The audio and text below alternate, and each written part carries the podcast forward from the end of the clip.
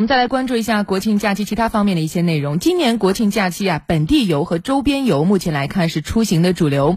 各地在做好疫情防控的同时，采取多种措施满足群众的出行旅游需求。那今年国庆出游的热度怎么样？我们通过央视的报道先来了解一下。今年的国庆小长假旅游热不热？一组数据说得明明白白。在线旅游平台数据显示，这是九月每周预订国庆出游的订单量的变化。第二周的预订量环比第一周上涨了百分之一百零二，而第三周环比第二周则上涨了百分之三百六十八。实际上，从中秋节开始，国庆的日均订单就保持了百分之三十三的增长速度。东西南北中哪里最热门？国庆前一周，长三角领跑了国庆旅游市场，平均每五份旅游订单中，大约有两份就来自于长三角地区。九月十七号，上海旅游节拉开了帷幕，要持续到十月六号，这直接带动了上海的室内团队游订单。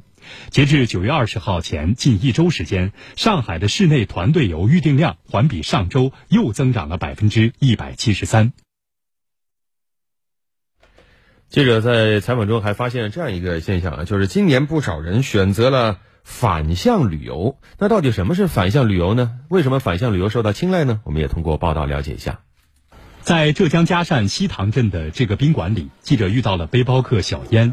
生活在东北的他，常常出门旅游，但是目的地大多不是一线城市，而是一些小众目的地及冷门旅游景点。平时嘛，就是在城市里，就是觉得累嘛，就有点忙嘛，会想到就是来这些环境清幽一一点的，然后生活节奏慢一点的，来感受一下。现在这种反向旅游嘛，也很流行，然后后续也也会再找这种小地方啊，去住一住，去走一走，看一看。实际上，随着全国交通网越来越密集，一些旅游环境优质但知名度并不太高的目的地进入到了消费者的视线，反向旅游随之兴起。这种性价比比较高的旅游模式尤其受到年轻人的喜爱。